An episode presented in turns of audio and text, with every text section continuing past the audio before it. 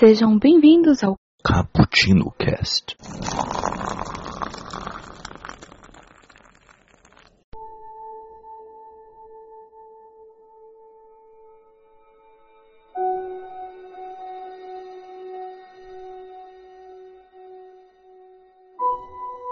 Yo, galera que adora uma cafeína, estamos aqui para começar mais um Cappuccino Cast e hoje vamos falar de filmes, uns filmes da Netflix que você com certeza já viu ou já ouviu falar. Vamos falar sobre O Poço e vamos falar sobre casa. Tem um poço na casa, uma casa no poço e por aí vamos. Aqui é o Kaique que passou uma tarde tomando o resto de café que sobrou de quem bebeu no andar superior. E aqui comigo, Raquel, se apresente. Aqui quem fala é a Raquel e nessa quarentena, cada dia parece que eu tô descendo o andar. Ô louco, metáfora. E aqui conosco também, Michael, por favor, se apresente. Olá, eu tava tomando meu cappuccino aqui, tentando vender um projeto, e eu ouvi do meu interlocutor o seguinte, no riesgo.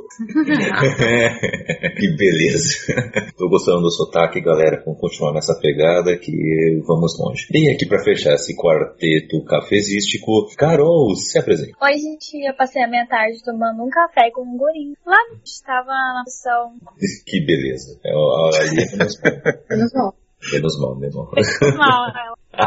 e você pode participar deste papo lá no nosso site, booksamebrasil.com.br. Lá tem todos os cappuccinos e também os nossos quadros, como 24 filmes por café, como dado pelo nosso querido Michael que está aqui. Além disso, temos o nosso Nerd Rock Café, o nosso Expresso do Dia e também o nosso hashtag Dica do Julito e seus amigos. Esse mês teve, hein? Esse mês teve! Uhul! E aí vão, vão lá conferir as dicas de quarentena. Além disso, estamos também nas redes sociais, no, no Instagram e também no Twitter, como arroba Bookstime Brasil, tudo junto. Estamos também no Facebook, como Bookstime. Você também pode, pode participar pelo e-mail, do jeito mais tradicional da podosfera, com o nosso e-mail, Carolzinha. Ah, foi isso. Não sei te bater. E ponto bcb arroba gmail.com. Ah, olha aí. olha. Isso aí, tá vendo, Raquel? Você não quer falar. e é isso aí, galera. Vocês podem também nos ajudar no Apoia-se, no Padrim, no PicPay. Os links estão aí na descrição. E também temos o nosso grupo no WhatsApp, né? O Cappuccino Lovers, link também na descrição. Vamos para a nossa pauta.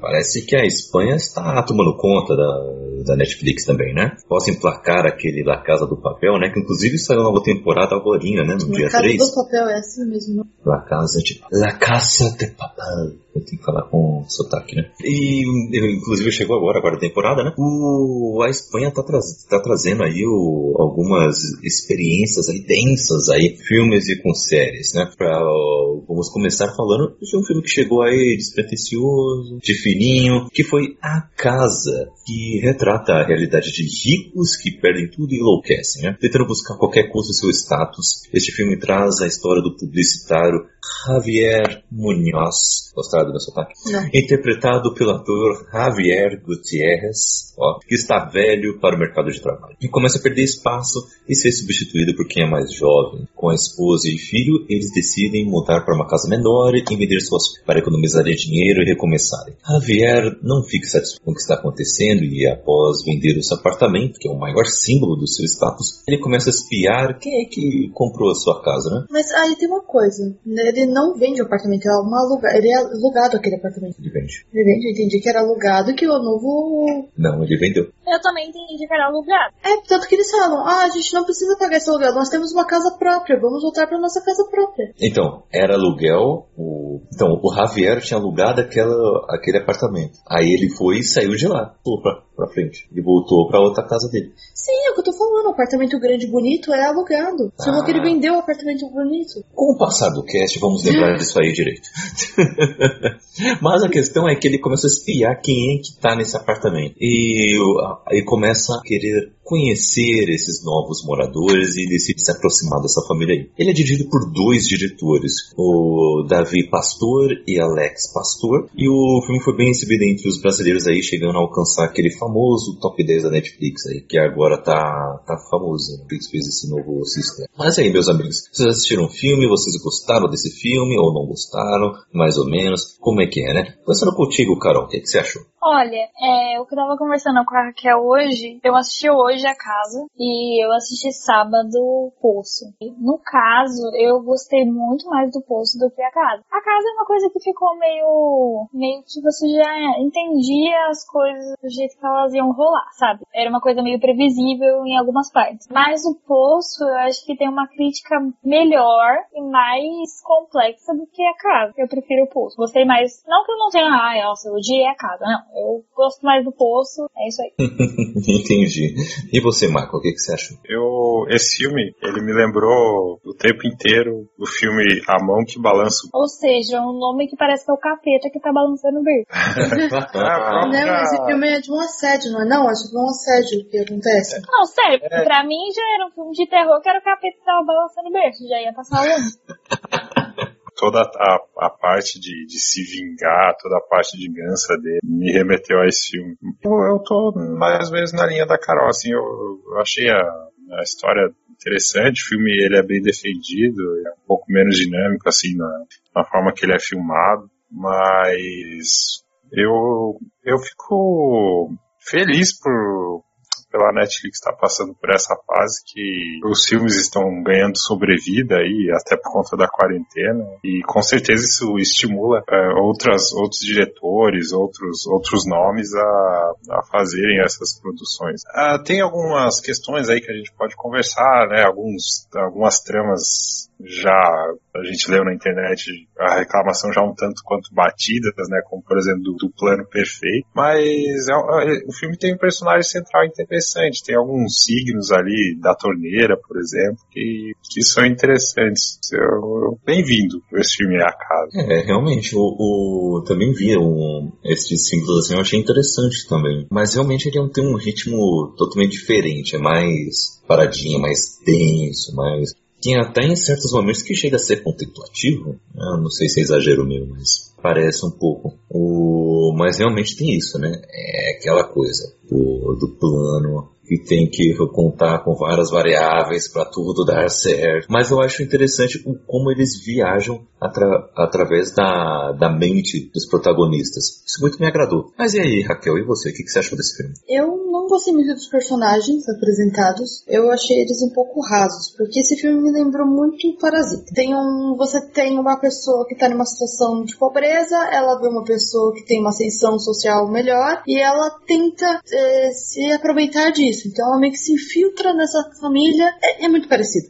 É muito parecido nesse sentido. E fica observando. A questão é, o protagonista, ele não tem nada que você consegue gostar dele. E enquanto em Parasita você consegue ter é, coisas ruins de cada um dos personagens, mas você consegue ver as vantagens de cada um, tanto nos ricos como nos pobres. Já ali, os personagens não são muito aprofundados, então tem horas que você fala, caramba, não tá fazendo muito sentido. O, o protagonista ele é só um desgraçado, ele consegue ser desgraçado 100% do tempo. A esposa dele, ela não consegue ser ruim, ela é, é boazinha, com 90% do tempo ela tá sendo gentil e caridosa, entendendo o marido. Ela não dá um xingo naquele babaca, gente, não dá um xingo. Uhum. Não joga uma panela na cabeça Sim. dele. Eu fico, gente, não faz muito sentido. E o cara que é totalmente egocêntrico, o filho dele trata ele de qualquer jeito e ele fica de boas.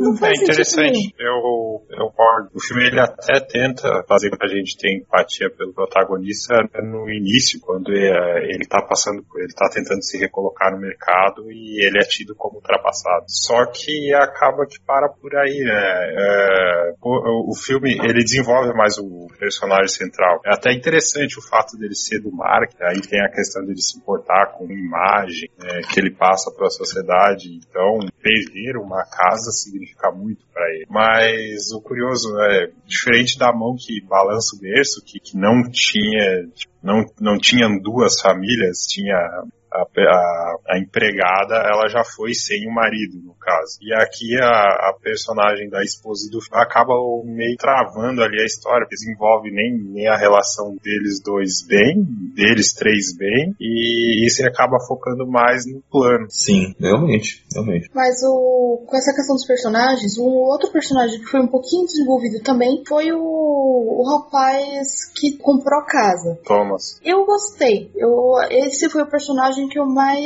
eh, que eu achei melhor desenvolvido. E talvez a família dele em si. A criança não, porque ela, é só, ela não tem muito, muito papel ativo. Ela é mais uma criança doce. Então não tem muito o que falar da criança, né? Não tem uma atuação, nada disso. Mas ele e a esposa você já consegue ver uma coisa, uma coisa um pouco mais interessante. Primeiramente, a esposa dele ela não depende dele para viver. Porque, na verdade, ele trabalha pro pai dela. Então, meio que ele se vê meio preso a, a ela. Mas ela é uma pessoa legal, mas em alguns pontos ela mostra. Ela não é uma completa acéfala que não tem opinião nenhuma como a esposa do protagonista. Ela tem opiniões, então em alguns momentos ela fica brava com ele, dá pra ver que eles têm algumas discussões, e então eles, ela se consegue acreditar que é uma pessoa de verdade. Eu, e o Thomas também, porque ele tem defeitos, mas você vê que ele tá tentando melhorar. Ele realmente tá tentando consertar a vida dele. Então, eu acho ele que. Ele é muito bom, fiquei muito, muito bravo com o que aconteceu. É, que na verdade eu é o contrário. Você tem que olhar pro Thomas. Na verdade, quem você tem que defender é o Thomas e não o, o protagonista, né? Não ah, o Xavier. Óbvio, óbvio. É, é, né? Quem defendeu esse cara tem, eu tenho que deitar na porrada, porque não tem como. não tem, não tem como defender ele, não. Mas o, o Tomás é. você entende, você entende os defeitos dele, você. Mas você te, vê que ele tá tentando melhorar. E é interessante até. Mas acho que eles não conseguiram. Eles falam disso, mostra. É, mostra eles primeiro como uma pessoa perfeita e depois mostra os defeitos dele. Mas acho que não conseguiram explorar também essa questão dele tá tentando melhorar. Porque primeiro mostra que é. tem aquela coisa perfeita e depois só desconstrói um pouco. Sim, isso é curioso porque o Tomás ele é desenvolvido através das falas, das ações, e o Javier é mais contemplativo, igual o Kaique falou. Ele tá lá tentando uma nova situação, a câmera tá de cabeça para baixo, mostra o desconforto. Ou ele tá analisando as paisagens, ou a paisagem é só um outdoor, mostra o quanto que ele recua na vida, através desses, de, dessa forma que o filme tenta fazer você entender o que está se passando pela mente do, do protagonista Sim, eu, eu gosto dos closes que tem na, na torneira, na torneira da primeira casa, depois na torneira da segunda casa, na torneira da terceira, uhum. como mostra. Não, e é muito interessante isso, que mostra como a sua torneira mostra seu status social. Hum. Gente, isso é muito verdade. Torneira de rico, torneira de pobre é totalmente diferente. Forte. Então ele dá closes em coisas tão pequenas que são totalmente diferentes né, do, dependendo do seu status social. Eu, eu achei interessante. Eu, eu gostei. Eu, eu gostei muito dessa parte de, da direção direção. Eu não manjo alguma coisa de direção, o Michael aqui falando alguma coisa.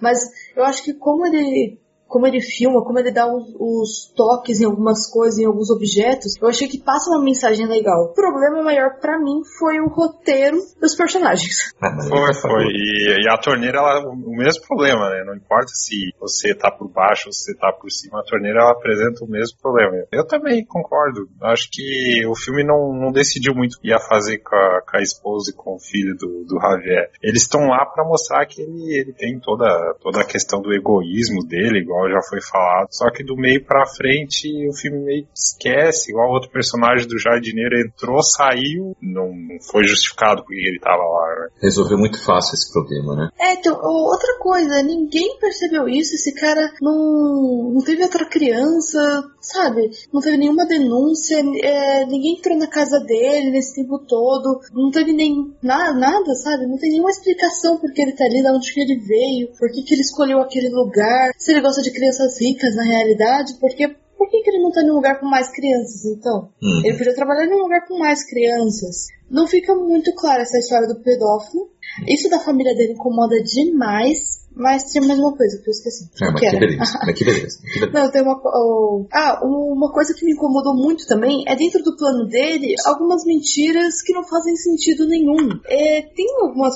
Você até que entende o plano dele em partes, mas chega uma, uma certa, um certo momento que você fica: que merda esse cara tá planejando? Sim. Você não tem ideia. E, e, por exemplo, por que, que ele tem que falar que ele tem uma filha e não um filho? Por que, que ele teve que mentir? Porque o, o, o Thomas ele ia se identificar, mesmo se ele falasse, ah, é uma esposa e um filho, ele ia se identificar, entendeu? É, ele não, ele não precisava. E tem diversas mentiras dele que não fazem sentido nenhum. É, quando ele tá com a mulher lá, quando ele falar algumas coisas, ele inventa algumas partes de histórias que você você fica, que? Não precisava nem um pouco dessa mentira. É, por exemplo, a esposa dele liga para ele quando ele tá com, com o cara ele acabou de falar que ninguém tava preocupado com ele. Aí tem dois problemas dessa, que eu acho dois problemas. Primeiro, por que, que ele não fala que ele se separou, ou que ele teve uma mulher separada? Por que, que ele tem que falar que ela morreu? Era muito mais fácil ele colocar uma coisa mais próxima da realidade, uma coisa que tá quase acontecendo. E ele chega em casa e ela tá tipo de boas. Ele ignorou a ligação dela.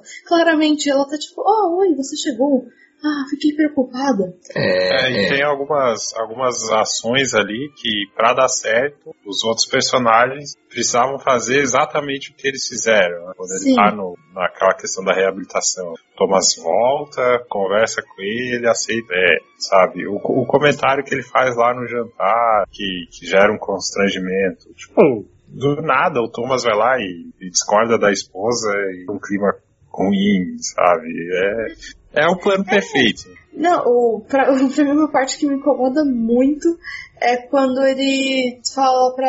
Ele já tá quase dentro da casa, já tá com todo aquele convívio com a esposa. Aquela ideia do e-mail, dele mandar o e-mail pro celular dele. Tipo, o cara não avisou, ele não pensou em falar pra esposa de verdade o que ele tava indo fazer. Tipo, ah, porque ele falou pra não contar. Ficou uma coisa meio infantil. Ai, falaram pra não contar, então eu não contei. Foi. Você conhece o cara uma semana, você tá com a sua esposa há 10 anos e você vai mentir pra sua esposa porque conhece o cara. Mas me diga uma coisa, se é uma coisa urgente, por que você manda um e-mail? Por que você não manda um WhatsApp, não é urgente. E é que merda de pessoa manda um e-mail, sabe? Não, não faz não, e de novo E de novo o plano perfeito, né? Pra ele precisar sair do carro, precisava de algum motivo pra sair do carro. Aí derrama ali a, a bebida é. e ele sai do carro. Bem isso. É que tem uma parte do plano que fica absurdo o, o nível de tem que acontecer exatamente isso. Que é quando ele descobre que o cara é alérgico ao amendoim. Então ele compra um negócio com amendoim. E a esposa dele, ela não tem nenhum acesso às compras compras que ele fez, mas ela corre até o lixo para achar o negócio depois. Não faz muito sentido já isso. É, o casamento deles é meio estranho, né? É muito estranho. E o. Ele é aquilo que a gente tava conversando antes do cast começar. Ele entrega isso pra mulher e fala assim: ah, se ele for agressivo com você, você usa isso. E ele deixa o cara bêbado pra como se ele for, uh, faz o cara ficar bêbado, né? Induz com a situação pra ele ficar agressivo. Só que o cara não tem nenhum histórico de agressividade com a esposa. Ele capotou o carro, Sim. ficou super triste. E, assim, mas ele não tem nenhum caso de ter a batida da esposa e de repente ele é agressivo. Sim. E tem uma outra questão também que como que o protagonista sabe que o plano dele deu certo? Ele precisa ver. Então o casal vai e não discute na sala, no quarto. Eles discutem na sacada, eles discutem no meio da rua. Eles discutem pro protagonista uhum. ver que o plano dele deu certo. É. é que tipo de casal discute bem no meio de todo mundo, né? Ah, conheço alguns casais que brigariam, né? Ah, não, é. não, mas, é. mas normalmente. É, o, o filme ele, ele, ele fica dando essas pitadas que quando o Javier vai na empresa, falar com o Tomás, você já consegue cantar a bola ali do que vai acontecer. Sim. É, eu, é. você fica meio que tipo, Tomás, você tá acreditando nessa, sabe? Fica. Eu não sei também se isso que aconteceu do filme foi, tipo, para mostrar o quanto a ambição dele foi grande e ficar essa questão, mesmo se for, foram erros, né? Não, aqui a questão, Carol, não é a ambição dele ser grande, mas é que o plano dele tem muitas falhas. Dava pra escorregar em muitos pontos. E não teve um único erro. Se uhum. tivesse um momento no filme que não vai de acordo com o plano dele, ele tem que improvisar você consegue ver toda essa dinâmica e isso é um pouco mais interessante. Mas parece que ele é um gênio. É. Pô, o cara fazia marketing, aí agora ele é, o cara é publicitário e agora ele é um gênio. Um gênio que é, é um gênio da publicidade. Não, não. O, ah, o, jeito, o plano assim, esquemático, você normalmente vai relacionar a pessoas que normalmente estudam ou ciências exatas, ou uma, uma coisa que estuda, ou uma psicologia, uma coisa que estuda o comportamento, porque é muito plano sequência. Você tem que estudar, ah, porque se isso acontecer, isso vai acontecer. Eu não sei, eu nunca vi um publicitário com um pensamento desse. É, você nunca viu ninguém que fez isso e contou depois, né? Não, existem Pelo amor de Deus. Existem pessoas com um raciocínio mais assim, de ter um plano. Tipo, Hum. ah, eu não gosto daquela pessoa, mas eu não vou falar simplesmente que eu não gosto dela pro chefe. Eu vou pegar esse arquivo aqui que eu vi que tem o erro dela, não vou contar pra ela, vou tentar elogiar e mostrar pro meu chefe o arquivo que tá com um erro gro- grotesco. Já é um plano. Você consegue ver isso, um plano em alguém. Mas não faz muito sentido com ele, porque você olha a vida. eh, Você não tem ideia de como foi a vida dele antes, mas ele não parece ter tido Uhum. problemas. O casamento dele não parece ter problemas até então. Então é muito bizarro. Tipo, ele perde o emprego dele porque ele é incompetente. Então ele ficou velho e o mercado é injusto e tudo mais. Mas em algum momento ele não foi tão assíduo. Porque depois, quando ele vai conseguir o emprego do Tomás, ele tava dando risada. O Tomás tava sempre pressionado, super. Sempre trabalhando muito, sempre tentando dar o melhor dele. Aí o comentário dele é: Hoje vai ser tranquilo, galera, porque eu deixei meu sogro ganhar no tênis. É, não foi nem um pouco sutil. É, não não parece um bom profissional, sabe? É, ele não quer um emprego do outro pra. Ele é um puxa-saco. Ele vai ser um puxa-saco. É, mas vamos analisar também um outro filme que vamos falar aqui, que é o Poço, porque o filme saiu e em poucos dias já estava já nos primeiros lugares das listas aí do, da Netflix aqui no Brasil. Ele Já foi teve dirigido. Meme, né? Já teve meme. Tem meme, então já sabe que é um sucesso. Sim, óbvio. É óbvio. Óbvio. Dirigido por Galder Gastelu Urrutia. Ó, como tá o meu sotaque. O filme levou o Agora prêmio eu vou até me arrumar e sentar direito pra falar. Ai, aí. Olha aí, olha aí. O filme levou o prêmio Goya de melhores efeitos especiais, efeitos visuais, melhor dizendo. O roteiro traz um único cenário, uma espécie de prisão em forma de poço, e por ela desce uma mesa flutuante com um banquete para servir as pessoas. Em forma de prédio, todos comem o máximo que podem no topo, não chegando quase nenhuma comida, ou para andares um pouco mais abaixo e nenhuma mesmo mais abaixo. O protagonista, o Goreng, é interpretado pelo ator Ivan Massarangue, vai para o, o local com o propósito de parar de fumar. Ele pretende ficar por lá seis meses e receber um certificado. Para Mas, fumar e ler Don Quixote. e ler Don Quixote. Não é muito explícito o porquê dos crimes cometidos das pessoas que estão lá. Ou se, ah, pelo menos, tem alguma parte que é forçada. Ou, ou se realmente tem uma bela quantia que vai por livre espontânea vontade. O que deixa o lugar, o lugar e as suas histórias abertas a interpretações. Será que é realmente uma prisão? É um experimento social? Seria uma espécie de purgatório? Conforme o filme avança, o roteiro começa a nos mostrar como o ser humano age em situações extremas. Filme para revirar o estômago, não é mesmo? E aí, Michael, o que você achou desse filme? Eu gostei, eu gostei do filme. É, E de novo, é, é bom pra Netflix ter um, um filme que renda esse tipo de discussão. Eu acho que teve um alinhamento de planetas aí que ajudou, infelizmente, né? Essa questão da pandemia, as pessoas estão ficando em casa e quem tem acesso à internet consegue acessar a Netflix. Então deu um boom aí pra assistir. Da mesma forma que eles estão lutando para conseguir Oscar, é, esse tipo de filme acaba dando habilidade que outros próximos tantos venham. O filme tem uma mensagem forte, assim, pode conversar, que dialoga com muita coisa que está acontecendo agora. Ele faz críticas a diversos tipos de sistema de, de sociedade. Me incomodou um, um- não sei, estou curioso para saber a opinião de vocês aí. Me incomodou algumas coisas assim que, na minha visão, é, ele esfregou praticamente na cara, ah, eu quero dizer isso aqui. Mas é um filme necessário, necessário, com certeza vai ser lembrado aí durante esse ano. E é sempre bom quando o filme sobrevive, né? Que a gente fica falando sobre ele depois. Com toda certeza. E, Carol, você curtiu o filme, né? Bom, gente, eu gostei muito do filme, gostei porque ele me fez pensar muito e também ele me, me chocou em, em várias partes. E essa questão de me chocar meio que me deu uma balançada para pensar em, nas questões dos nossos sistemas, sistemas econômicos e geralmente a gente coloca a culpa em filosofias, mas quem faz realmente as escolhas e quem age realmente somos nós. E o filme eu acho que ele fala muito mais sobre o ser humano e como ele é e como a gente pode ser muito egoísta e muito filho da mãe do que questões, de- é, questões de sistemas econômicos, sabe? Capitalismo, comunismo, socialismo. Todo mundo falou sobre isso, eu vi as pessoas falando sobre. Mas eu acho que é muito mais sobre a questão de quem nós somos e da nossa natureza, sabe? Então foi muito, muito bom assistir esse filme e ele é muito bom. Olha aí.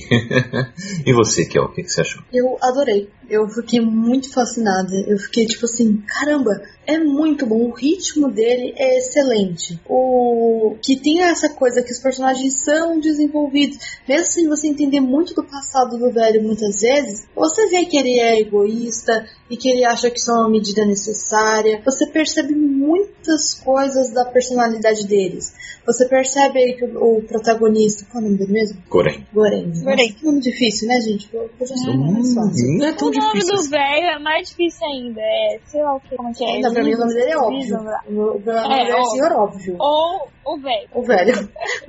Então, mas O o, velho. Mas você percebe muito bem o que eles estão tentando passar. E o, o próprio protagonista tem alguns momentos que ele tem um certo egoísmo. Ele começa com uma ideia meio de empatia, mas daqui a pouco ele junto Ele se com o deixa velho- levar. É, ele Sim. não se deixa levar totalmente, mas você percebe que ele se deixa levar um pouco. Mas diferente do que você acha, eu, eu sei- talvez eu esteja louca, porque só eu, eu- todo mundo que eu falo, eu falo isso, e as pessoas falam, não, não percebi isso. Mas eu acho que no sistema não tinha, uma hora eles percebem que não tinha comida pra todo mundo realmente. E eu acho que não é só egoísmo das pessoas, é um sistema que faz as pessoas serem egoístas. Por quê? Aham. a disposição da comida ali não está numa disposição realmente para você se servir apenas o necessário. Você quase não tem talheres, você não tem utensílios para cortar, você não tem tempo para comer. Então, mesmo que você fosse tentar comer pouco, você precisaria de um pouco mais de tempo, de uma organização para conseguir comer de uma forma melhor. Outra coisa, se eles quisessem que todo mundo comesse e fosse depender somente do egoísmo das pessoas, faziam vários marmitex, colocava lá e cada um ia pegando um. Se alguém pegasse dois, você percebe o egoísmo? Percebe, mas você tem o você tem uma maneira ali de é, de dividir. Então essas pessoas não seriam sendo, é, elas só seriam egoístas realmente se elas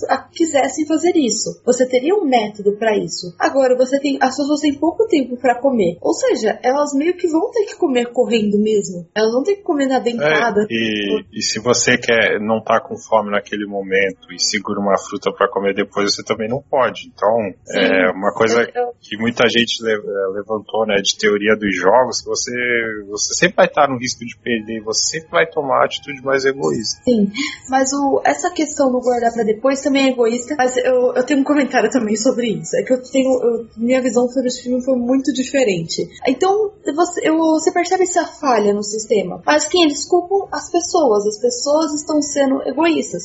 O que eu digo é, não são só as pessoas que estão sendo egoístas. Não faz sentido nenhum você fazer comidas chiques. Você tem que eles fazem escargot. E, tipo, qual é o sentido de você fazer uma coisa cara e pequena sendo que você podia ter feito um panelão de arroz, um panelão de feijão e todo mundo podia ter comido? Você podia ter. é, você tá fazendo uma comida chique. Eu, uma coisa que não fica muito clara no filme são os cozinheiros que estão ali aprendendo e fazendo várias comidas deliciosas. Por que essa comida é tão deliciosa? Essa comida tão deliciosa já não é pra incitar as pessoas que estão lá em cima a comerem mais? Porque na ceia de Natal todo mundo come mais do que come nos outros dias do ano. Porque tem comida Tem a gostosa. questão também de que eles perguntam, né? A gente vê lá a, a moça que era da administração, ela pergunta pro Goreng qual era a comida favorita dele. Tem essa questão também, né? Eles geralmente fazem a comida favorita, estão ali. Foi o que eu entendi também. Não sei. Eles anotam. Agora, se eles fazem, a gente não, Não, eles sabe. fazem. Sim, a Eles questão do fazem porque tem uma hora que escargot faz comida escargot. favorita do Goreng. Sim, sim, sim, mas o que eu digo é, não necessariamente de todas as pessoas que eles anotam ali, eles fazem. Porque Sim. depois mais pra frente mostra que eles, eles nem conhecem direito o que tá lá dentro. Sim, eu, o que dá pra perceber é que nesse sistema, até os funcionários são enganados. Por exemplo, eu duvido que os Uhum. cozinheiros soubessem pra que estava sendo usada a comida deles. Eu duvido. Tem muitas coisas ali que você. é, parece que as pessoas que trabalham ali não percebem muito. Sim. Sim, concordo. É, mas a, aí nisso que eu tô falando, que tipo, pô, não, não é uma maneira que. Eles não queriam que as pessoas distribuíssem. Eles não queriam que chegasse lá no último andar. Então, Queriam ver fogo no parquinho mesmo. então eles estão tentando incitar a violência. E espera te pegar, o que quer falar? Eu vou pegar aqui outra coisa que eu ia falar sobre ele. Mais um é. Mas então, eu, eu curti também bastante o filme. O, eu achei a, a maneira como eles estão contando a história bem original. Ah, Apesar de já. A gente nunca viu uma coisa sobre isso, né? A gente É, já viu é. esse tema, mas não desse jeito. Isso é Eu, legal. eu, eu já vi o, o, que tem outros filmes que tem uma temática parecida, o jeito como contar a história, inclusive. Talvez o Marco saiba de alguns aí, o, mas tem, são filmes que eu realmente nem conhecia, mas eu achei o, todas as premissas ali dessa ficção científica, talvez, é bem, bem original, curti mesmo. Eu só queria levantar uma discussão aqui, que é inevitável. Eu acho muito raso quem fala que o filme é simplesmente é, é, é uma crítica ao capitalismo, a soci, a, o socialismo é a solução. Vejam esse filme, esse filme fala isso. Mas, é gente, é totalmente raso, ridículo. É, mas, gente. É a pessoa que realmente não entendeu. Era uma crítica até ao próprio socialismo. Sim. Ele tá mostrando que não vai ter solidariedade com as pessoas. Ele tá mostrando que não funciona, eu porque nunca vai ter racionamento. Exato. falar sério, é, eu pego e paro pra sobre comunismo e socialismo, pra mim é um sistema totalmente falho, uma ideia totalmente falha que nunca, nunca, nunca vai dar certo. O capitalismo ainda dá meio certo, não é totalmente certo, tem totalmente suas falhas, mas é um sistema que ainda dá para se viver, assim. Agora, o socialismo e o comunismo é uma coisa totalmente que nunca daria certo, jamais daria certo. Então, pois. É. sabe? Ai, eu, é, falando nisso, ah, desculpa, é que eu acabei de ver aqui o que, que eu tinha. É que eu tinha mandado uma mensagem pra minha amiga falando o que eu tinha achado do filme. Aí eu falei, nossa, tinha coisa que eu falei lá e eu esqueci aqui. É, tem uma. Aquilo que eu falei de não ter utensílios faz com que eles desperdicem comida. E você também não poder deixar a comida.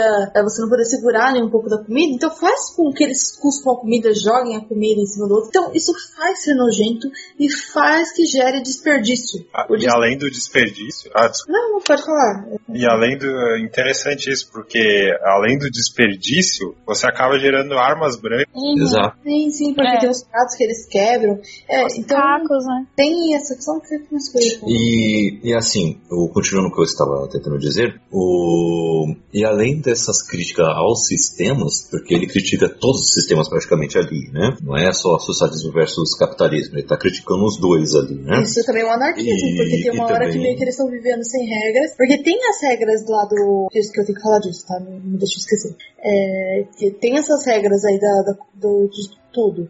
Mas em algum momento você percebe que tá meio sem regra. A galera se mata, se estupra, se faz, o que for, então não tem tanta regra assim. Então acho que é uma crítica também ao anarquismo. Sim, o, a ausência de regras também é uma regra, concordam? Logo, se eu posso praticar violência ao meu próximo, por que não praticar então? É, mas ao mesmo tempo, eu não posso pegar uma comida para comer depois, porque senão eu sou penalizado. Então é, é complicado isso. E assim, o, e eu tô falando assim, ele não o, filme ele não fala também que, ao mesmo tempo que todos os temas que ele critica, tudo é errado. Se vocês perceberam isso. Ou, ao mesmo tempo que ele fala assim, temos que ter cooperação como um socialismo ideal, ao mesmo tempo ele mostra um capitalismo ideal, pô, vamos fazer coisas aqui que, que nos dê mérito para que a gente consiga coisas melhores e temos que convencer as outras pessoas a fazerem a mesma coisa. Tá criticando os dois. A questão é que eu acho é, Poço ele viaja até abaixo, abaixo, bem profundamente na essência humana. Ele mostra o que, que é o ser humano é deixado sozinho, sem lei, sem ele seguir algo maior que possa lhe dar alguma racionalidade, alguma é, alguma sanidade de como viver em sociedade. E ele mostra como é que é o ser humano. Para mim esse é o maior ponto assim do filme. Ele mostra que para quem acredita que tudo é acaso e você só pode viver do jeito que você quiser e tá nem aí ligar para as consequências. Ele mostra que vai viver pelas suas próprias consequências. Você não consegue nem viver de acordo com o seu discurso. Então toma, eu acho que isso é o que mais encanta para mim no, no, filme. Você ia completar, Rafael? Não, eu quero eu vou mudar um pouquinho de assunto. Então se alguém quiser falar alguma coisa sobre esse assunto agora, pode falar. Sim, é, só rapidinho. Essa questão de solidariedade, ela, igual você e a Carol falaram, né, que ponto mais forte do filme é esse, é esse olhar sobre a humanidade, o comportamento humano. É, por exemplo, você descobre que álcool gel é necessário, você não vai lá e limpa a prateleira, é você ter um ato de solidariedade dentro de um, de um sistema capitalista. Então, esse, esse tipo de comportamento de valor, ele não tem lado. Sim, até a questão de você ter a escolha de compartilhar é uma ideia capitalista, porque no capitalismo você pode ter, você pode ter uma ONG, você pode fazer uma doação. No socialismo uhum. não, porque tecnicamente o governo que manda em tudo e você tem só aquela porção, você não tem nem direito a dividir sua porção. Porque isso já É, foi e- dividido por outra pessoa. Não é você que divide. Sim, e, o, e assim, a gente, e, e, falando, né, não, e o diretor também propõe isso, não existe sistema perfeito. Todos os sistemas vão ter as suas falhas. E a Uhum. questão do egoísmo tem um ponto curioso. É, não sei o que, que as pessoas vão achar, mas isso é velho, não sou eu que falando. No sistema capitalista, o egoísmo não necessariamente é algo ruim, porque isso é o próprio, o próprio Adam Smith que fala. É, não é da benevolência o padeiro ele não está fazendo pão porque ele está pensando que a outra pessoa vai, vai satisfazer a sua necessidade. Não, ele está fazendo porque ele quer ter o lucro. Para você vencer no livre mercado, você tem que é, pescar uma necessidade, uma demanda. Então, a pessoa mais egoísta possível, para ela triunfar, ela vai ter que estar satisfazendo a demanda. Uhum. Mas agora tem algumas coisas que eu tinha notado aqui que são interessantes. Dentro, é, além de você, na hora de dividir, eu falei, tá ruim a maneira que tá distribuída a comida, você não tem utensílios pra isso, você não tem tempo pra isso. Mesmo quem tá se esbaldando não tá comendo o suficiente, porque eles têm uma refeição só por dia. E eles têm, tipo, segundos, eh, minutos pra comer. Você percebe que é pouquíssimo tempo que eles têm pra comer. Então, mesmo que você coloque tudo que você consiga comer na boca, você não tá ingerindo o que você deveria ingerir no dia inteiro. Ninguém estava comendo o suficiente. E o, parece que todo mundo falou assim, não, porque eles estão se esbaldando. Não, porque só tinha uma refeição por dia. Pode perceber que eles só falavam, não, isso aqui ó, vai vir de novo amanhã, não tem café da manhã, não tem nada disso. Eu, fica bem claro que eles só têm uma refeição. E com o tempo que eles têm pra comer, ninguém tá comendo tudo totalmente. É, eu quero puxar agora uma polêmica. O... Denúncia. Denúncia.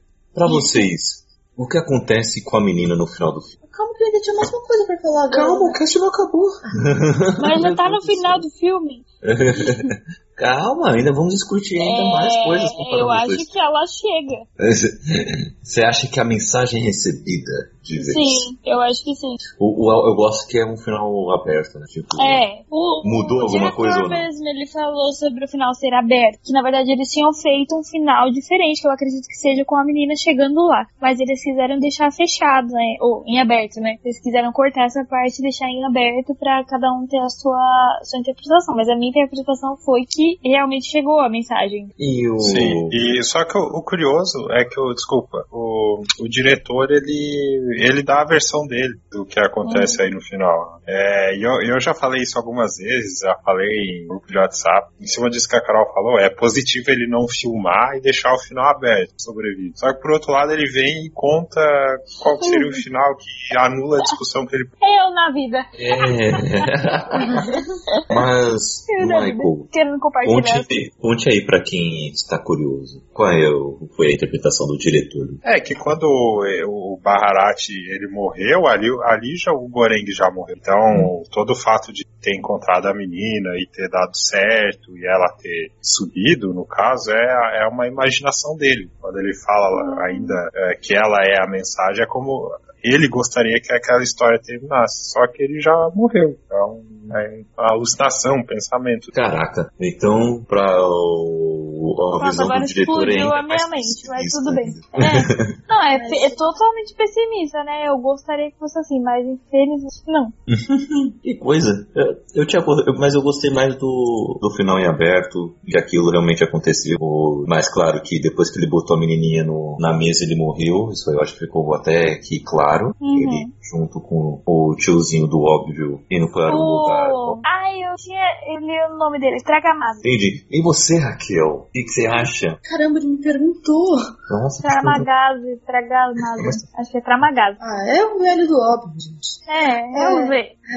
Então, essa questão da menina, quando chegou nela, eu já nem sabia muito o que pensar. Porque, pra você falar da menina, você tem que falar um pouco da mãe. Não tem como a gente falar da menina só isolada. Porque a mãe, ela tá procurando alguma coisa que ela nunca encontra.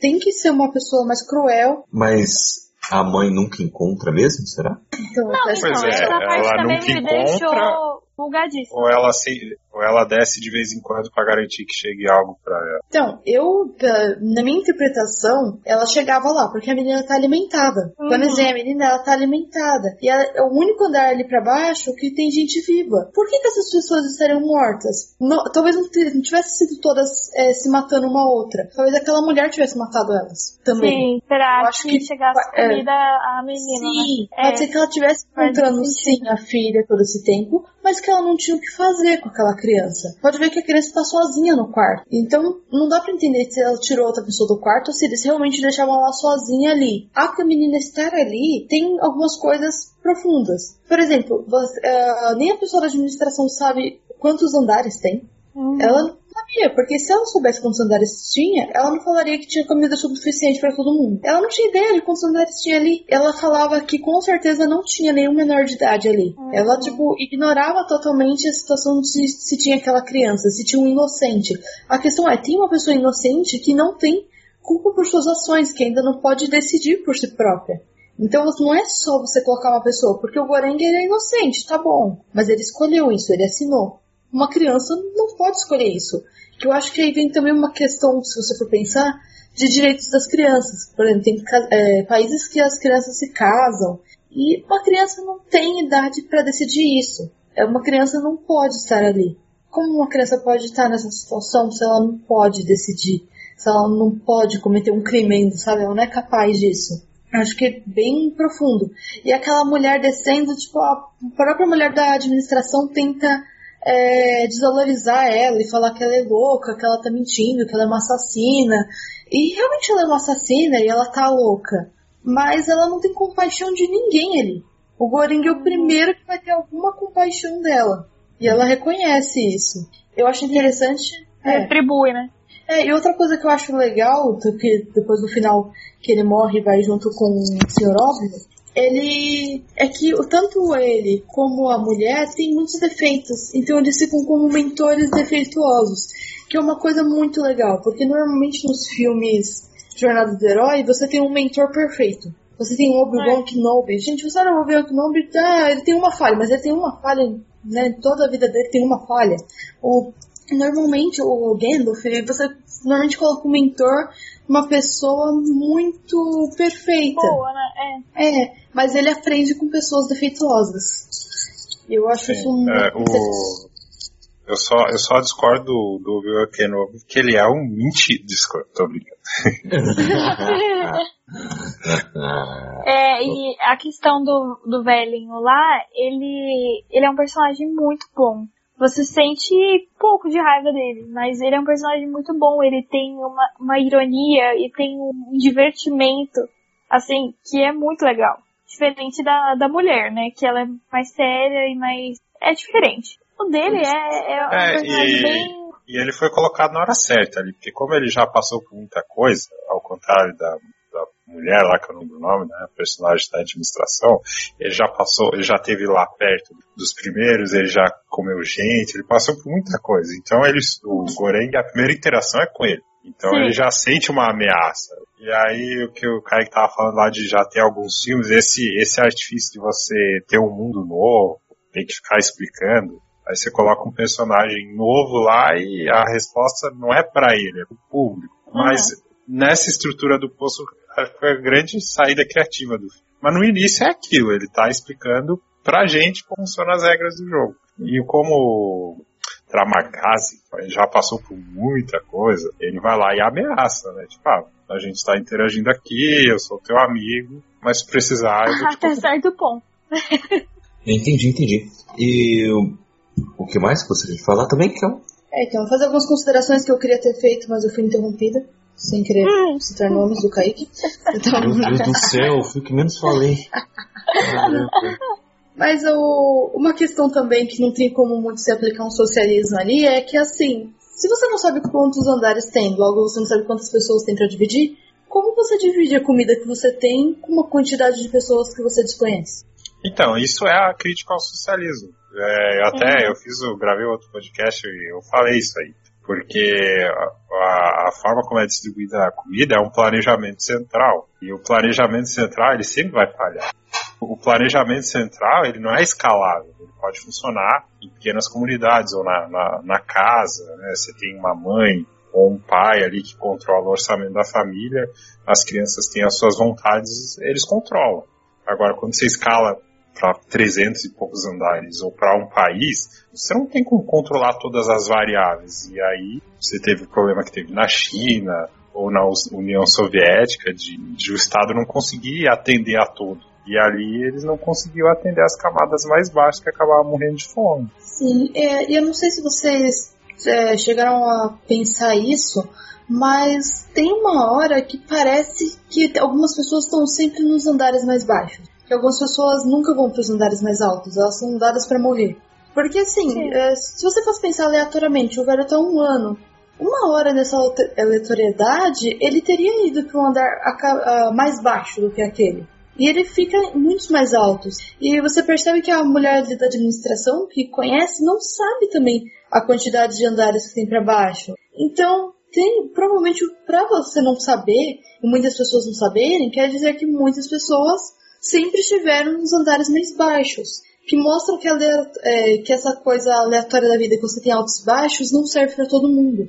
Tem pessoas que não têm altos e baixos. Às vezes você está no emprego um pouquinho melhor e depois você está ganhando um salário mínimo. Mas você ainda está comendo. Você às vezes come mais ou come menos, come melhor ou pior, mas você ainda está em uma situação é, oscilante, mas você ainda oscila. Mas tem pessoas, tem pessoas que não conseguem que não, oscilar. Sim. É, sim. Tem pessoas que estão sempre na miséria, que não conseguem é, oscilar. Também uhum. pensar assim. Acho que é uma coisa que também estava meio escondido ali no filme pra gente descobrir, né? Foi bom, foi bom você ter levantado esse ponto. E tem uma outra questão também, que a própria estrutura do poço, igual a gente estava falando, igual vocês falaram antes, ela força o egoísmo. E aí entra uma questão: como é que você vai é, querer que uma pessoa que não tinha o que comer, que não chegava nada para ela, ela coma racionalmente? Porque ela não está tendo a sua necessidade fisiológica ali atendida. Ela não tinha. Então agora ela está tendo uma outra oportunidade.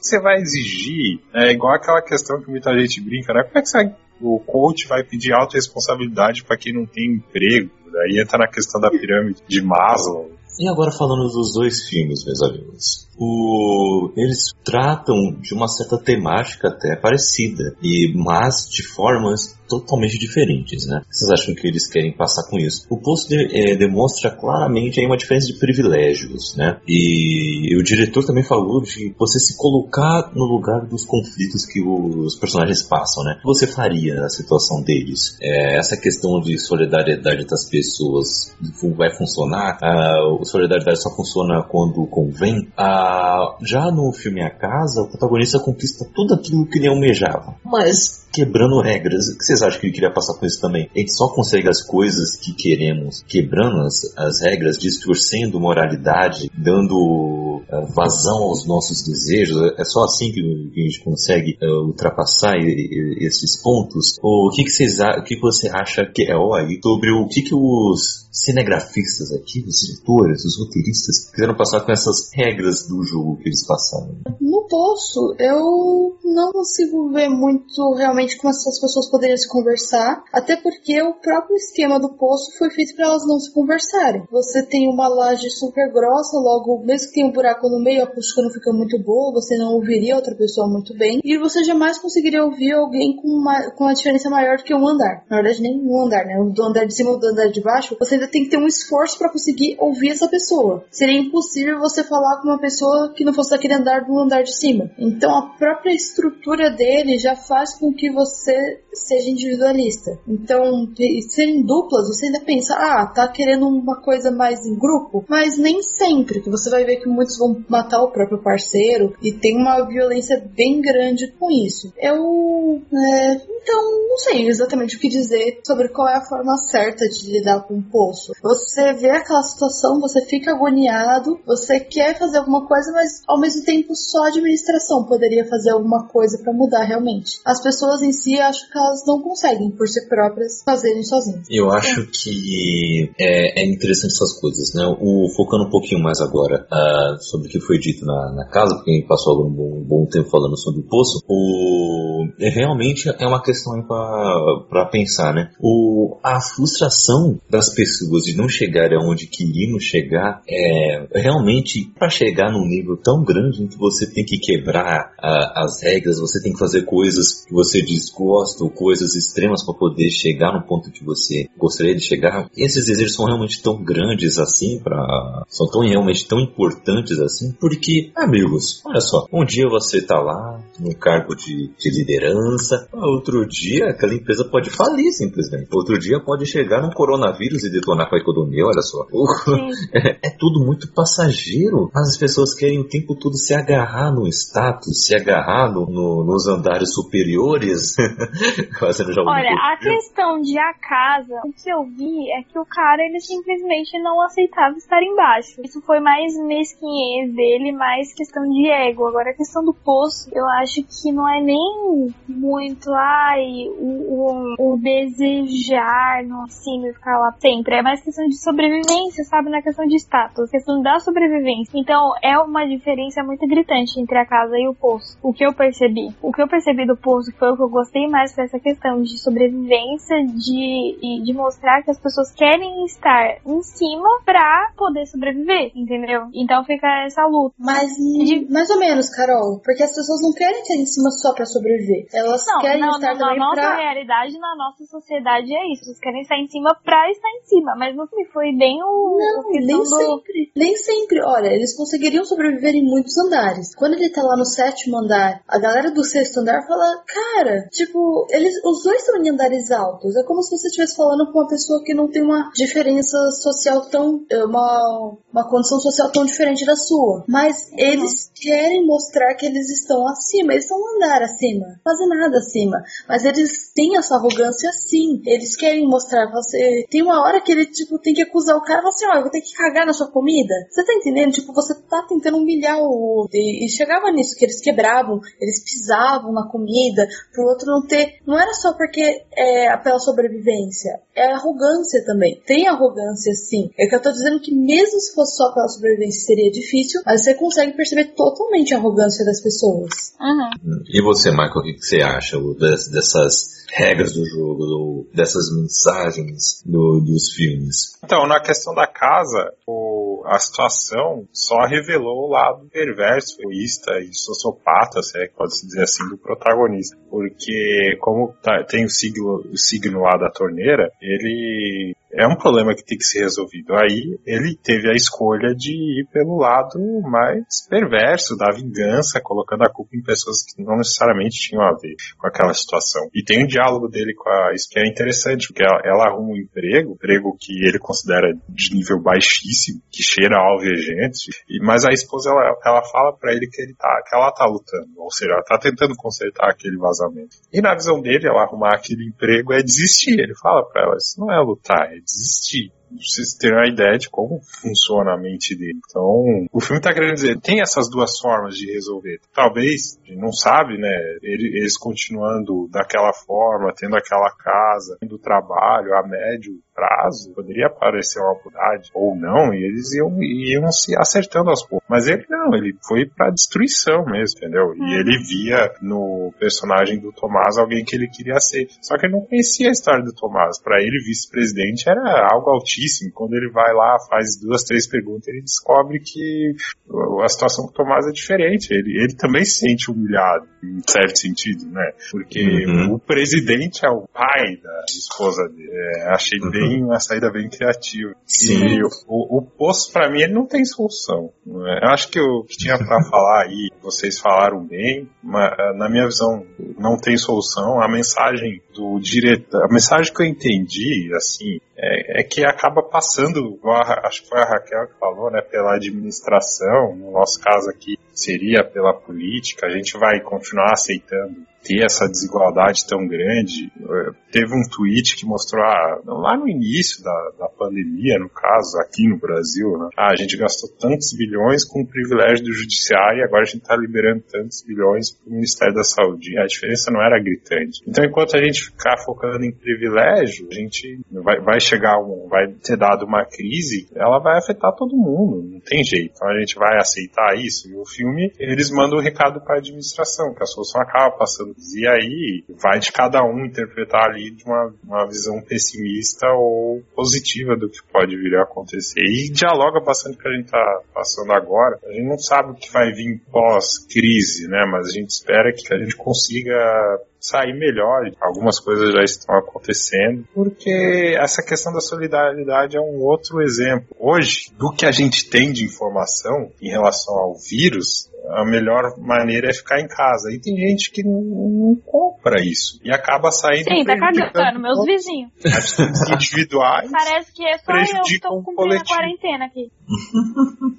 Não, mas eu é e minha família, né? O restante tá cagando pra isso. E é Pois é. realmente. É complicado mesmo. Porque aqui é o país dos direitos máximos, deveres mínimos, né? É, é impressionante. E, e uma coisa que a Ana falou do, do Michael me chamou a atenção também é o seguinte, é, que é muito cotidiano nosso, né? Às vezes a pessoa pega um, um emprego aí de, sei lá, assistente administrativo, algo bem, bem normal, assim, e fica lá, uns cinco anos, trabalhando o mesmo cargo e tudo mais. Realmente, nessa hora, você não tá almejando algo mais, você tá apenas sobrevivendo. Vamos lá, vamos sacudir um pouco, vamos buscar coisas diferentes. Mas ao mesmo tempo, você não tem que estar também o tempo todo querendo sempre ser maior que, que qualquer pessoa ao seu redor. Você não precisa ser o melhor de todo mundo. Você precisa fazer o seu melhor e ajudar quem, quem tá ao seu redor também. As pessoas abominam uma ideia de você estar ajudando outras pessoas a serem melhores também. Elas abominam isso. E se ela está ajudando outras pessoas a serem melhores, é porque ela é melhor que outras pessoas. Sim. Então ela precisa Isso é uma coisa que me irrita muito no mercado de trabalho. Essa questão, quando eu fazia RH, eu tinha uma matéria chamada Tecnologia da Informação. E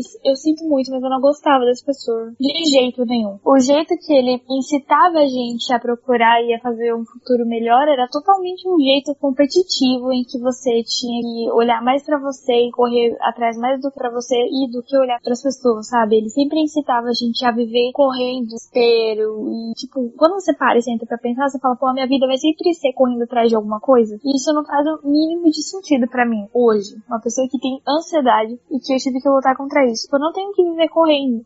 E eu também não tenho que viver querendo ser maior ou melhor do que minha, a outra pessoa. E o mercado de trabalho faz a gente querer ser assim, né? Nossa, não, eu ter mais curso, eu tenho que ter o um currículo melhor do que essa outra pessoa, senão eu não vou ficar com a vaga e ela vai. Meu, Eu- isso me, me dá um ódio no mercado de trabalho. É, o mercado de trabalho é uma coisa muito complicada, então eu vou falar desse comentário Sim. da Carol, o do Michael e uma experiência, e vou falar da casa. Porque assim, ah, primeiramente, se você fazia RH, amiga, desculpa, mas profissional de RH é isso, ele foi feito pra te julgar, ele foi feito pra te julgar. Então assim, é um curso que você tem pessoas que incentivam o racismo, você, e assim, você tem que aceitar isso, você simplesmente tem que Sim, aceitar. foi exatamente por isso que não, não deu pra ficar, né?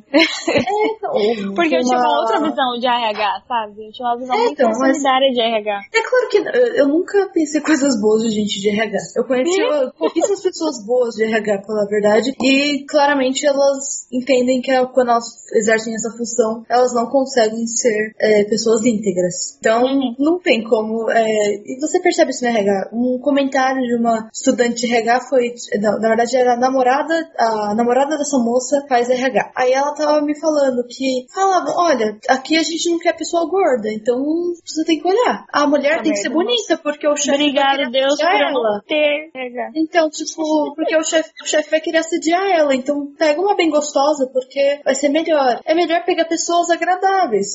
Eu sofro muito com isso, eu não sou uma pessoa, digamos, que adora ficar soltando agrados pra todo mundo. Então, mas você vai conseguir mais emprego se você for uma pessoa mais agradável, mais puxa-saco. Então, tudo isso tá no meio do RH. Às vezes você tem um. E essa questão de você sempre tem que estar a ma- é, fazer mais, fazer mais é, e ser mais. E eu percebo que muitas vezes isso é por meio da puxação de saco e da indicação. Sim. Não é só por questão de competência. Eu falo isso pros meus irmãos. Eu falo assim, olha, meus pais, eu ó, quando eu era criança, falavam pra eu estudar, pra eu ser melhor, estudar muito. E isso não tem valor nenhum. Eu falo assim, ó, sinceramente, se vocês quiserem ser ricos, puxa o saco. Não vai passar daí não onde vai estudar. Ou vai ser então seja um filho da mãe. É, então, não, mas é, você vai ser o filho da mãe, mas você vai agradar as pessoas certas. Então, assim, não é assim que funciona. Eu queria muito que ah, a meritocracia funciona. Olha, até agora eu não percebi isso. Até as pessoas falavam, nossa, não, você faz isso bem. Mas aquela pessoa já que puxa meu saco, eu vou favorecer ela.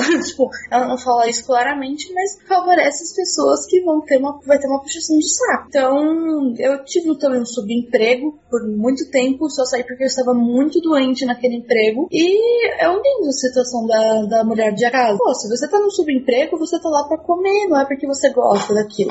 Mas por causa disso, você vai jogar no lixo, que você vai destratar, que você vai. Sabe, você sabe que todo mundo que tá fazendo alguma coisa não gosta daquilo, sabe? Ninguém quer ser atendente do McDonald's, mas não tem problema nenhum em ser. Não tem nenhum problema. Então você não precisa se sentir humilhado, nada disso. E a pessoa que acha que isso é humilhante, um dia tem que passar por uma situação dessas. É uma pessoa que pensa como o Javier, que não consegue imaginar isso, que isso pra essa pessoa é desistir. Pra essa pessoa você ter um emprego pra ganhar menos é desistir, mas você mentir, você é, assassinar, você fazer qualquer outra dessas coisas, não é. E esse é o mundo dos negócios, esse é o mundo. Você, tipo, ser antiético, tudo bem. Agora, você aceitar ter o mesmo salário por dois, três anos é absurdo. E não é tão absurdo. Se você tá conseguindo sobreviver, você consegue juntar seu dinheirinho, qual é o problema, sabe? E às vezes as pessoas mais ricas nem juntam dinheiro. Você percebe isso na casa. Ele tá um mês desempregado, ele tá correndo loucamente atrás de emprego. Um ano. Um ano. Um ano, hein? Mas é, você percebe que ele não, não se preocupou muito em guardar dinheiro, né? Ele tava, tava querendo a o vidão. Ele não tirou o filho dele da escola particular até aquele instante. E eu conheço pessoas que têm uma condição um pouco melhor e se vê o filho na escola pública vai morrer, sabe? Ah, meu Deus, porque se meu filho for pra escola pública, eu falhei como pai, como mãe. E, sabe, as pessoas são um pouco catastróficas nas, nas situações. sabe? Não sei nem o que dizer. Eu, eu não sei como é ser rico, então eu não. Entendi.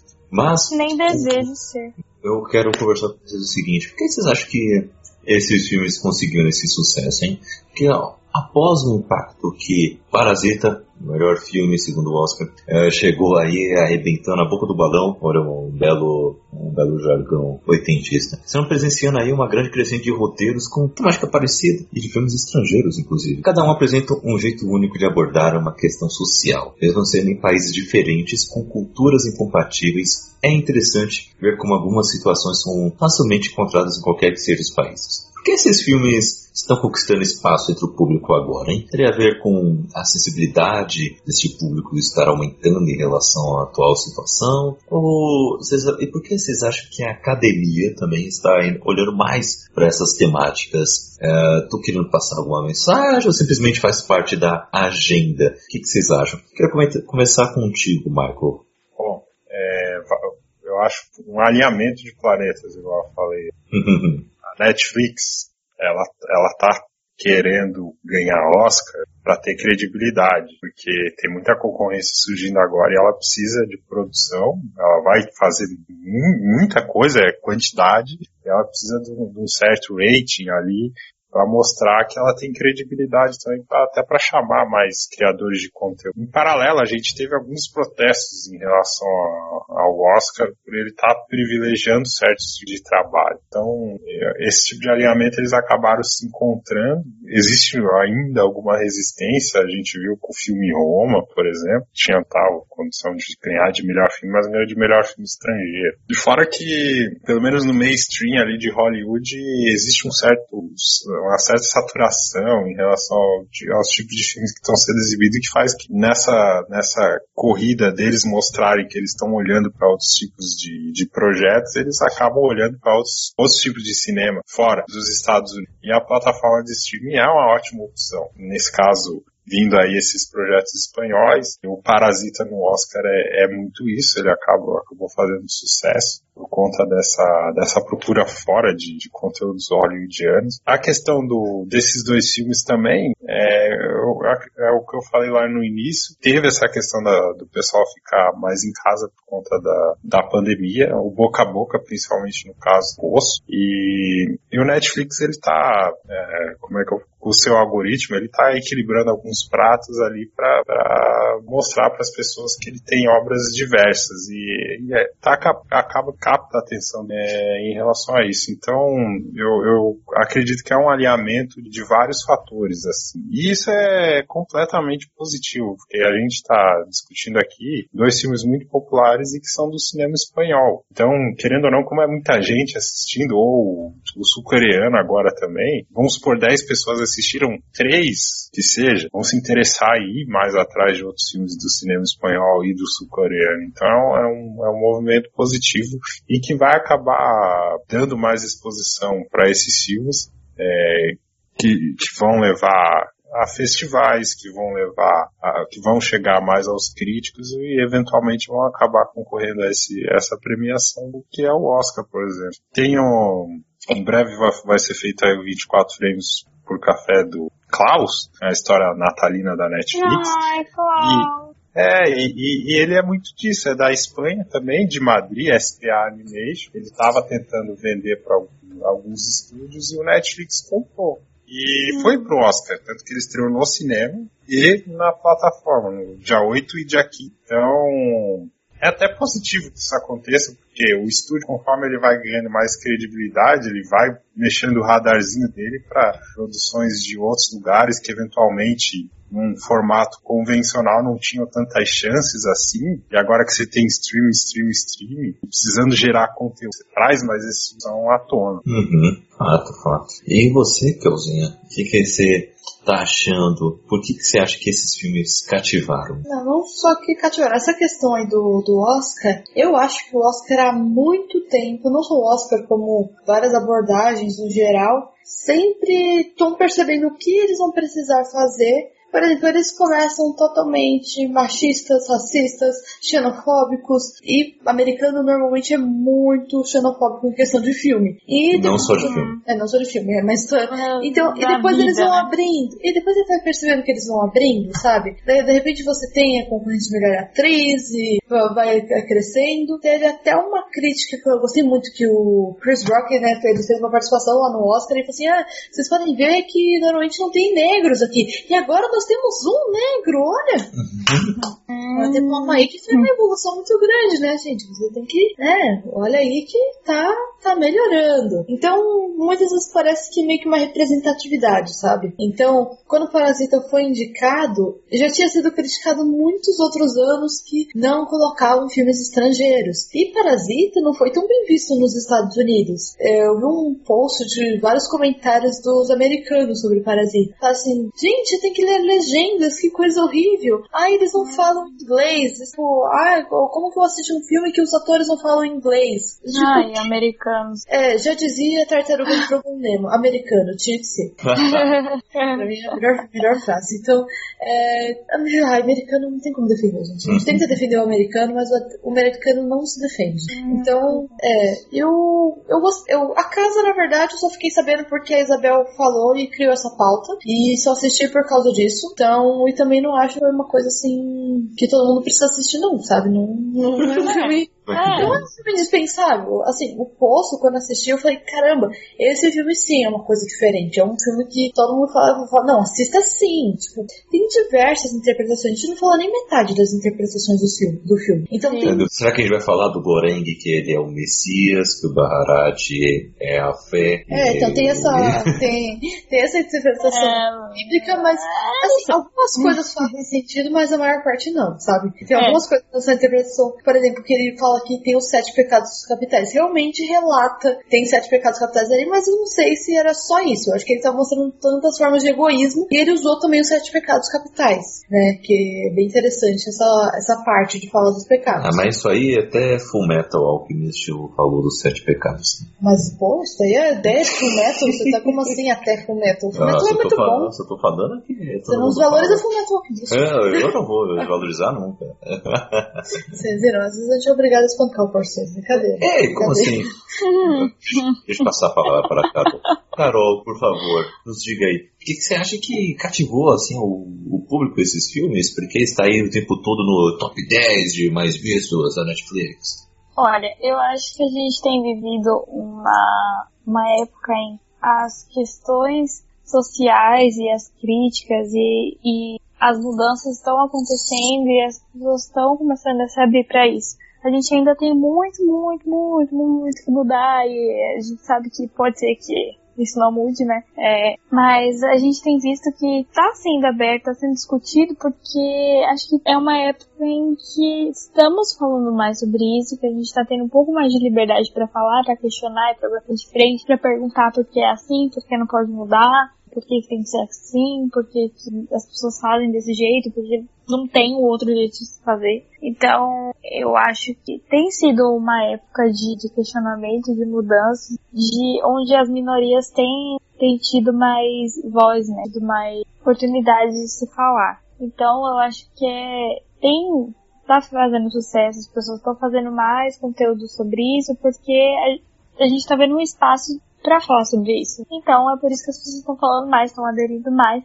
Não que ainda não tenha é, a, a, questão de pessoas que não vão aceitar, sempre tem. Né? Essas pessoas elas não vão desaparecer, elas vão continuar existindo sempre. Mas eu acho que a gente está tendo mais abertura para isso, né? Acho que a nossa, nossa, nossa mente mais jovem, os nossos jovens, né? A nossa mente está um pouco mais aberta para isso, tem, tem conseguido espaço para falar. Então, acho que é por isso que tem tido mais, mais visualização e sucesso coisas. E eu fico feliz por isso, porque é exatamente isso que a gente precisa hoje, de choque de realidade e de falar sobre o que realmente acontece. Desde muito tempo tinha como falar, ninguém tinha voz para falar sobre isso, então eu sou muito, muito feliz por a gente ter esses movimentos. Não que eu vá concordar com todos, mas eu acho que é muito bom a gente falar sobre isso. É bom ter essas questões. É isso.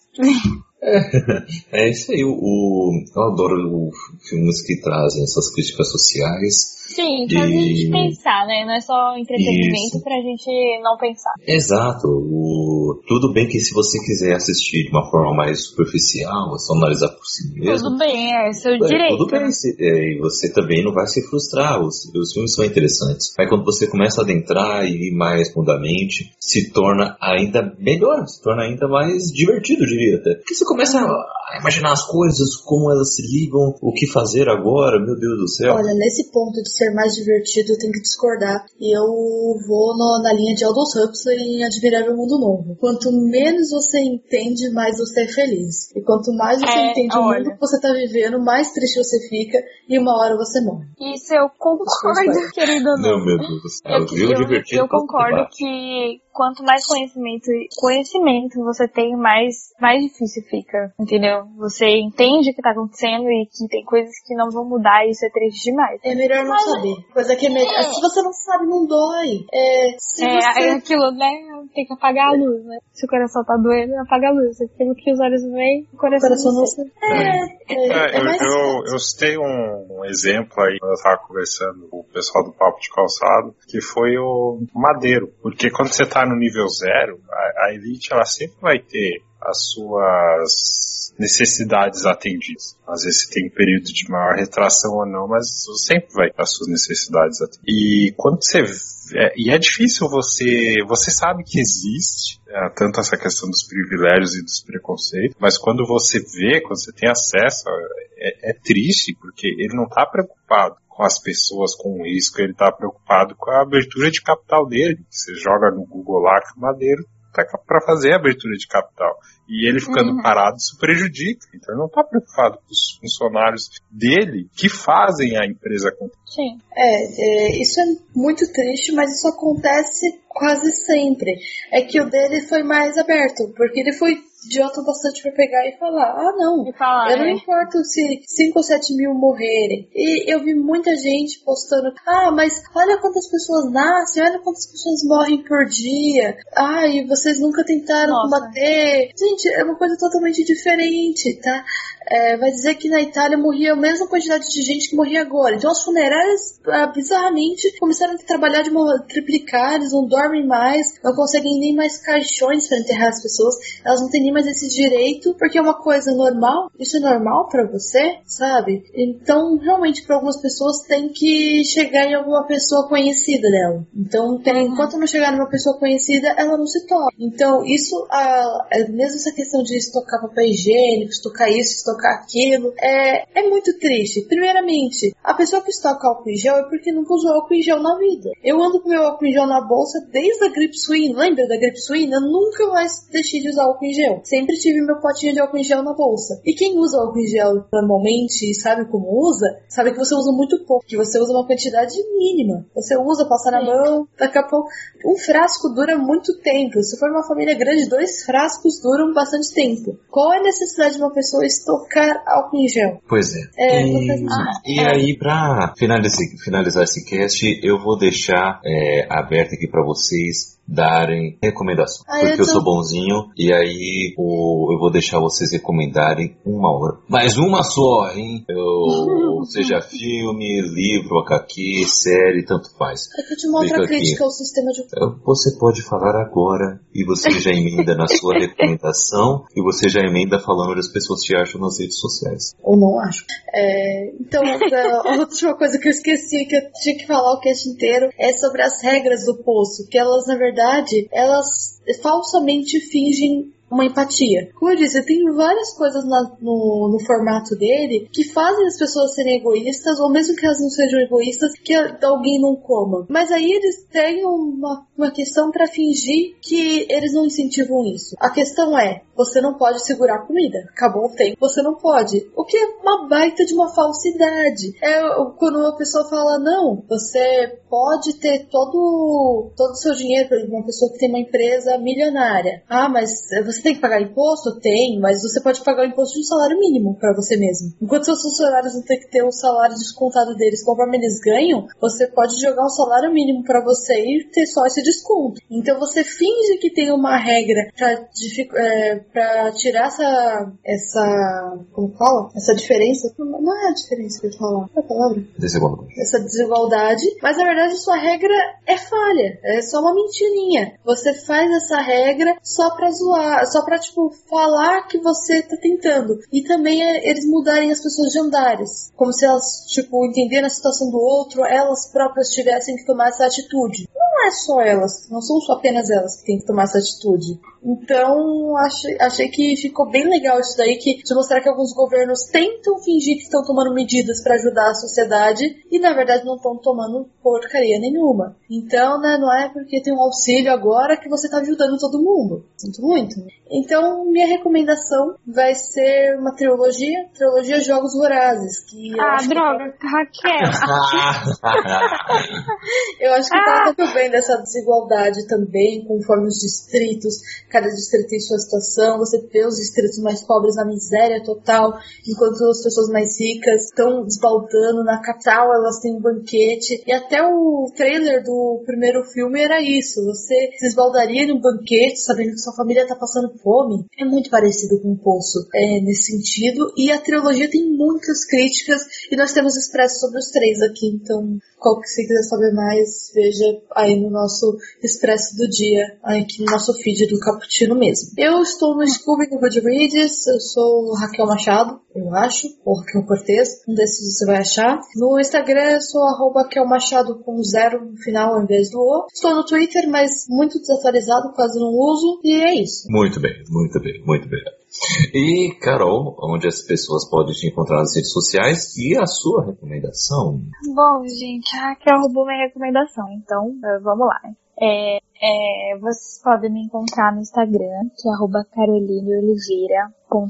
Tem também é, os meus livros na Amazon, um deles é um conto de Natal chamado Esperança e um livro de crônicas chamado Sentidos, vai estar aí embaixo o link pra você. E você pode falar comigo pelo Instagram, que vai ser muito legal. Eu vou gostar muito pra falar de qualquer coisa que você quiser conversar, tá? Só toma cuidado que você vai falar comigo, né? Que você pode ter bloqueado. Enfim, é... a minha recomendação, como a Raquel roubou a minha ideia de jogos verazes, eu vou indicar o filme de Divergente. Eu comprei o livro esses dias de Divergente pra ler, já faz muito tempo que eu quero ler, então vai sair alguma coisa sobre o livro, mas o primeiro filme é um filme que eu gosto muito. Ele tá disponível na Amazon Prime e não sei se na Netflix Netflix ele tá, não, não vi. Mas ele tá disponível na Amazon pra você assistir. É um filme que fala sobre questões também de facções, né? É, cada facção é um lugar onde cada um tem que se encaixar. E tem a questão do divergente. O divergente é uma pessoa que não se encaixa em nenhuma facção. Tem a facção da franqueza, da erudição, que são, é do conhecimento, a audácia, que é basicamente a polícia da, da sociedade ali. Tem a amizade, que cuida das questões da agricultura. Tem a abnegação, que cuida das pessoas. E deixa eu ver se tem mais. Não, falei da franqueza.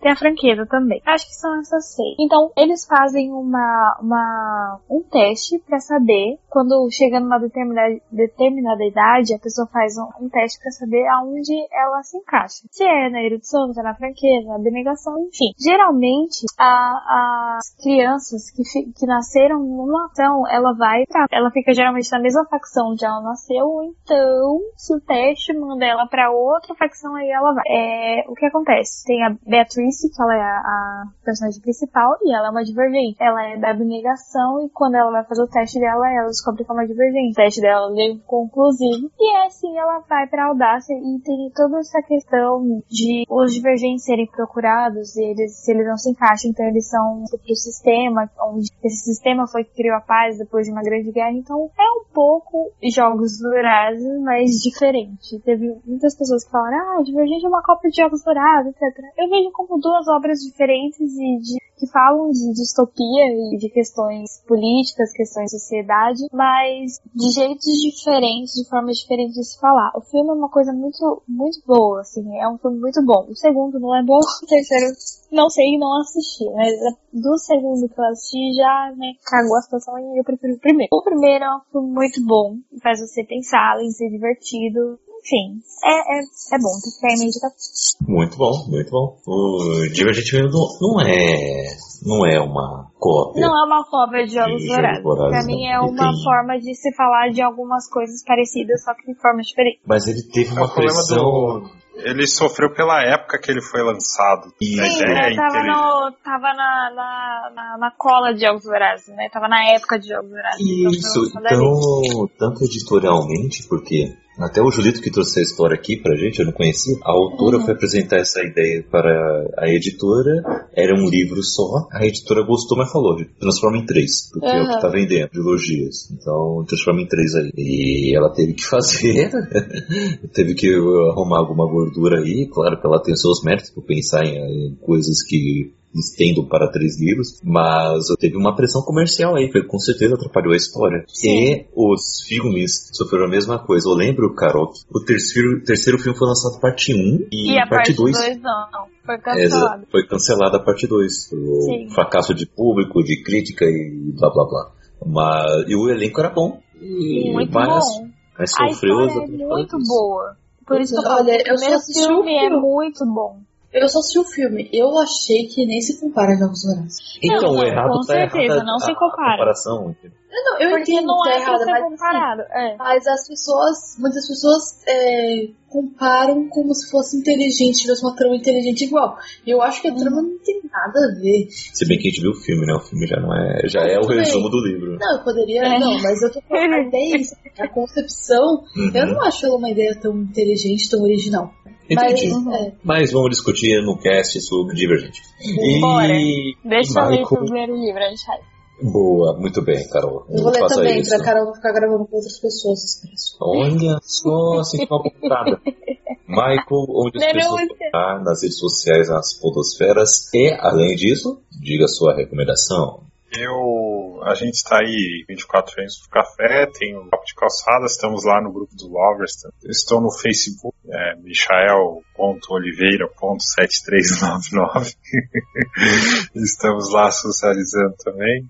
E eu vou indicar, eu falei do filme lá no início, porque o, se falar de uma maneira satírica aqui, né, claro, o filme a casa, ele tem seus méritos, mas falando uma maneira de, de tirar sarro, eu vou indicar o filme que a casa quis ser e não conseguiu.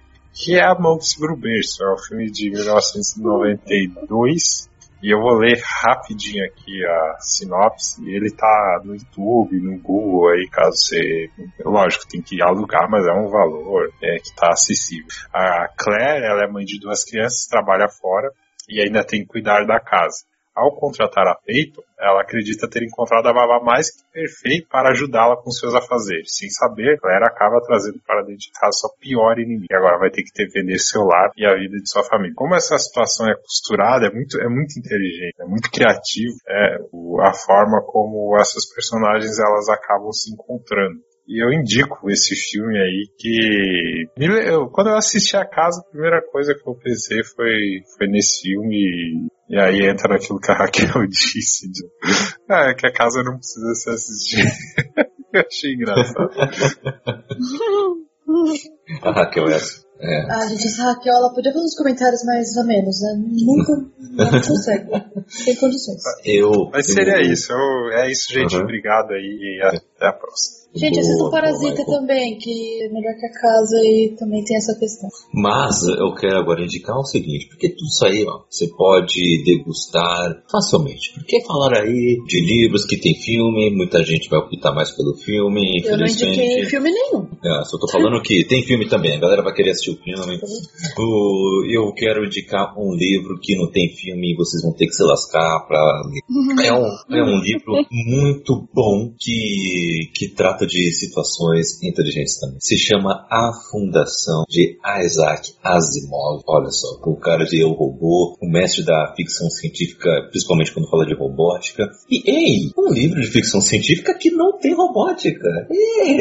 É, o Asimov ele trabalha a Fundação, que é um seus clássicos da, da sua literatura.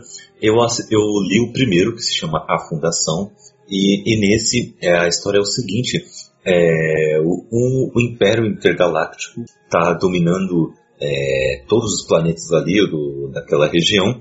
Só que um cientista, que é um psicomatemático, toma essa, que é um, é um psicólogo barra matemático.